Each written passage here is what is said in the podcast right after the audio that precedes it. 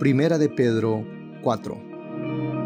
Puesto que Cristo ha padecido por nosotros en la carne, vosotros también armaos del mismo pensamiento, pues quien ha padecido en la carne terminó con el pecado, para no vivir el tiempo que resta en la carne conforme a las concupiscencias de los hombres, sino conforme a la voluntad de Dios. Baste ya el tiempo pasado para haber hecho lo que agrada a los gentiles andando en lascivias, concupiscencias, embriagueces, orgías, disipación y abominables idolatrías. A estos les parece cosa extraña que vosotros no corráis con ellos en el mismo desenfreno de disolución y os ultrajan. Pero ellos darán cuenta al que está preparado para juzgar a los vivos y a los muertos porque por esto también ha sido predicado el Evangelio a los muertos, para que sean juzgados en carne según los hombres, pero vivan en espíritu según Dios.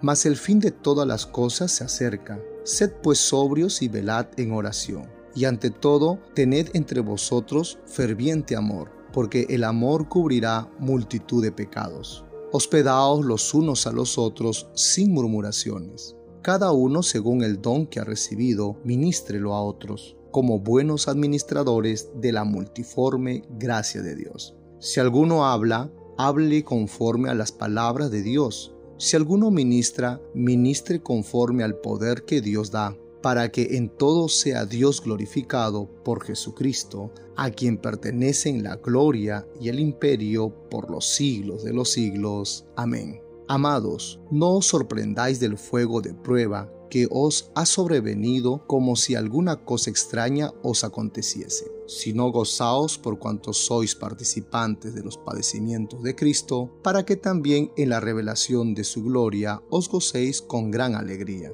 Si sois vituperados por el nombre de Cristo, sois bienaventurados porque el glorioso Espíritu de Dios reposa sobre vosotros. Ciertamente, de parte de ellos Él es blasfemado, pero por vosotros es glorificado. Así que ninguno de vosotros padezca como homicida, o ladrón, o malhechor, o por entremeterse en lo ajeno. Pero si alguno padece como cristiano, no se avergüence, sino glorifique a Dios por ello.